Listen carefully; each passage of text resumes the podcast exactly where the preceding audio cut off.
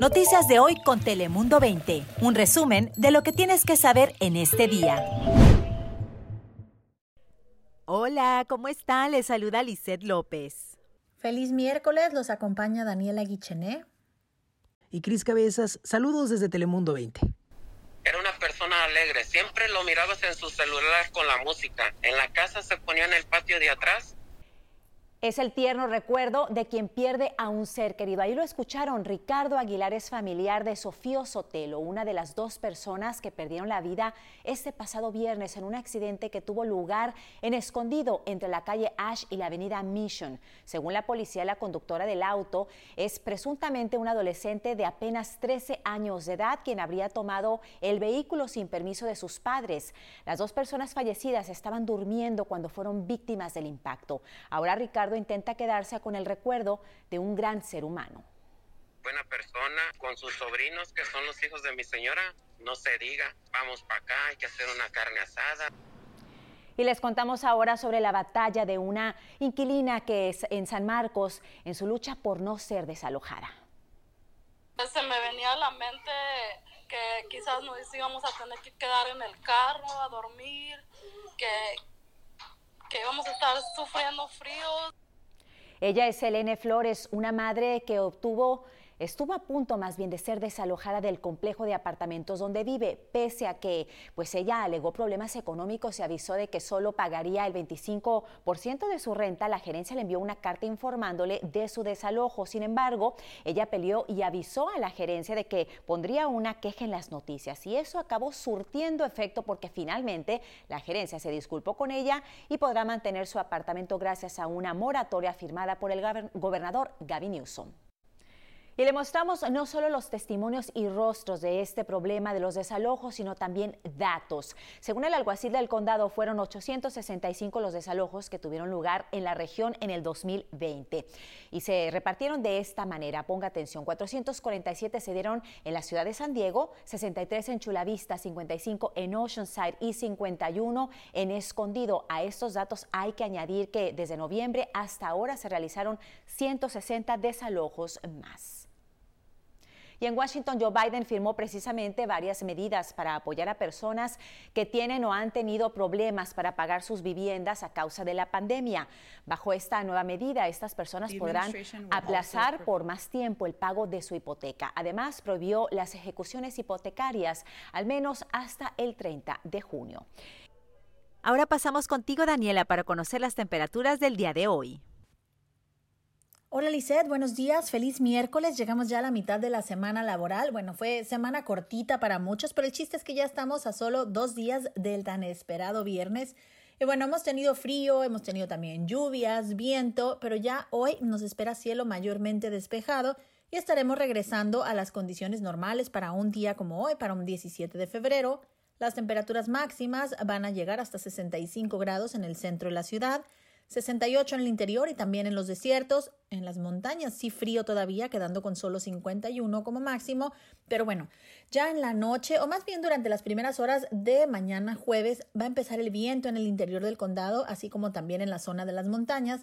Las ráfagas, escuche usted, podrían alcanzar hasta las 55 millas por hora y de domingo a martes nuevamente tendremos pues esta condición Santana, pero ahora sí con temperaturas más elevadas, el calorcito va a estar de regreso, pero pues llegará acompañado de un riesgo moderado de incendios, así es que por favor tomen sus precauciones ante estas condiciones. Yo me despido por el momento, pero ahora vamos con Cris a más información.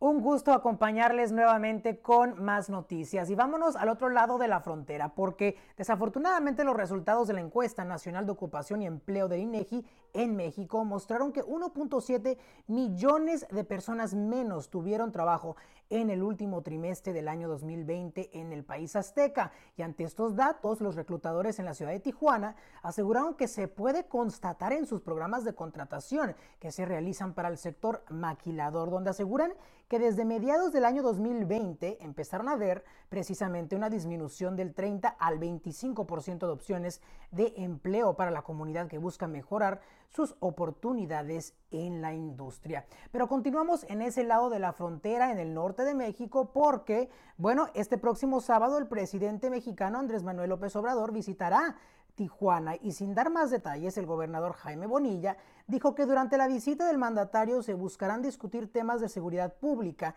especialmente ante el aumento de violencia en esta entidad federativa. El propio gobernador baja californiano dijo que se encuentra optimista hacia lo que califica como una luz al final del túnel por la violencia que azota a este estado de Baja California. Eso es todo de mi parte, soy Cris Cabezas, continuamos con más.